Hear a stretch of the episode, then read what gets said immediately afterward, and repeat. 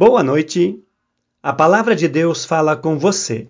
Sou Alfredo Jorge Hagsma, pastor na Igreja Evangélica de Confissão Luterana no Brasil, Paróquia Cristo Salvador, em Curitiba, pastor vice-sinodal do Sínodo Paranapanema.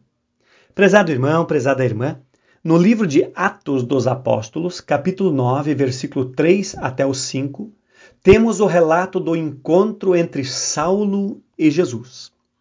A palavra das senhas diárias descreve sobre esta experiência dizendo: De repente, uma luz que vinha do céu brilhou em volta de Saulo.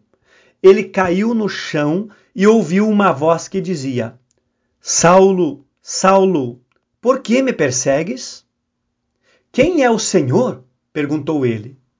Eu sou Jesus, aquele que você persegue. Nós sabemos muito bem como esta história continua. Saulo se converte e passa a se chamar Paulo. Ele muda radicalmente, ou melhor, ele é mudado por Cristo.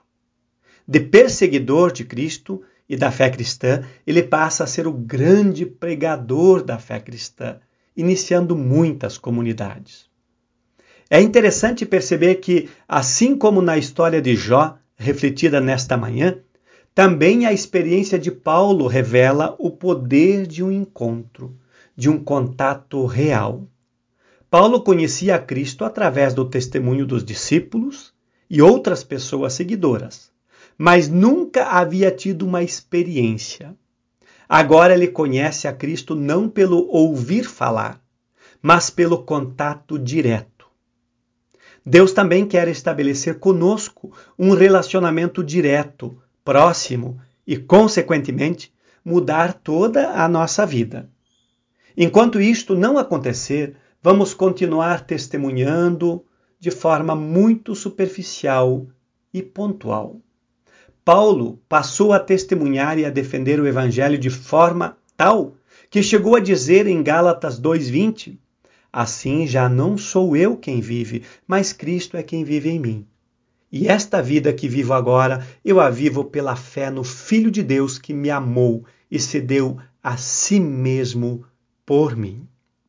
Que o Espírito Santo promova também conosco experiências como a de Jó e de Paulo, de tal forma a nos mudar completamente. Oremos. Querido Deus, mais um dia se vai. Também hoje não fomos fiéis ao teu chamado. Testemunhamos de forma superficial e descompromissada. Mas sabemos que tu tens o poder de nos transformar para que amanhã e depois sejamos diferentes. Por Cristo Jesus. Amém.